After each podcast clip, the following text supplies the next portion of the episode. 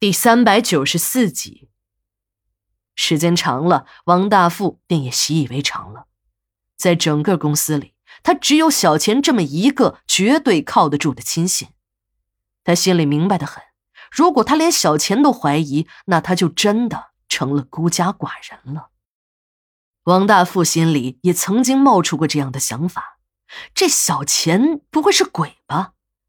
每当他把小钱往鬼上联想时，他的心里就会不由自主的颤震一下。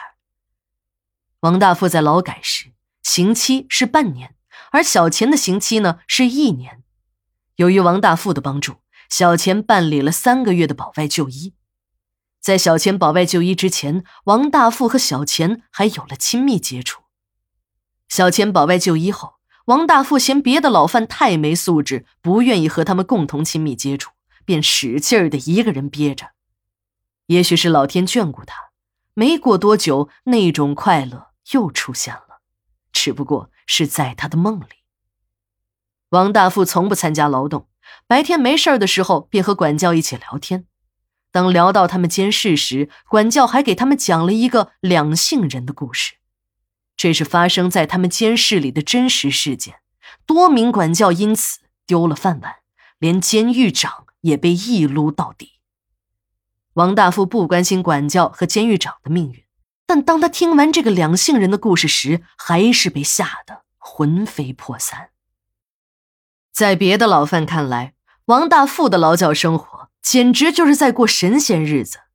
说是劳改，一点活他都没有干过，包括监舍的卫生，他也从来没有伸过一把手。别人在监舍里违规了，要受处分。而他王大富把房子盖掀了，也没有人管。这些人都明白的很，这个东山十亿的老总在这里接受改造，只不过是走走形式罢了。人家有钱人牛逼呀，连坐牢都要做出特色来。王大富的日子过得很好，至少在别的犯人眼中是这样，但王大富的心里却有着说不出的难受。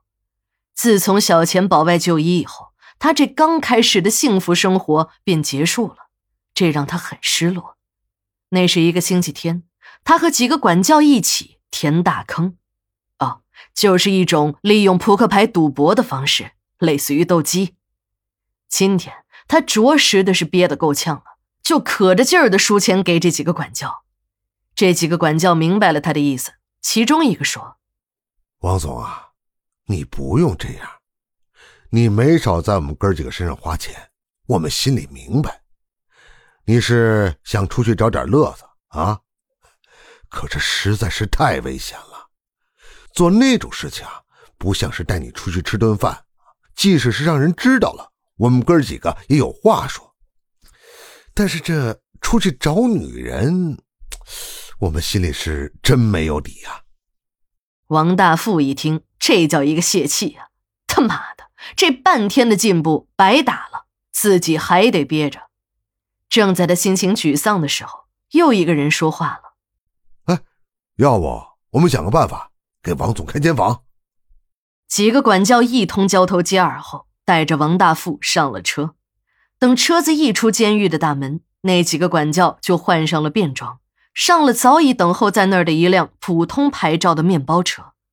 王大富看那几个人换衣服的速度。太快了，没两分钟，那身警服便脱了下去，换上了一身普通的休闲装。王大富心想：这些人可真专业，车子里面还准备着便装，这是担心干什么事情被别人看见，早有准备啊。车子停在了一家不算大的洗浴中心的门前，几个管教陪着王大富进了大厅。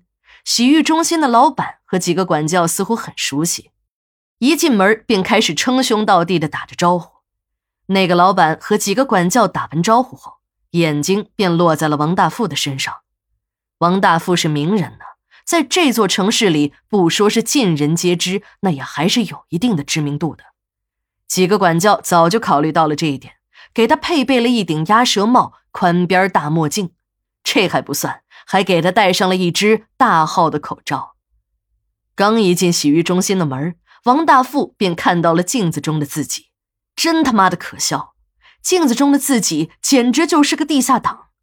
真的没有想到，自己这个曾经风光无限的东山实业总经理，竟然沦落到了在外面找只鸡还得包成这个样子。一想到这儿，他的气便不打一处来。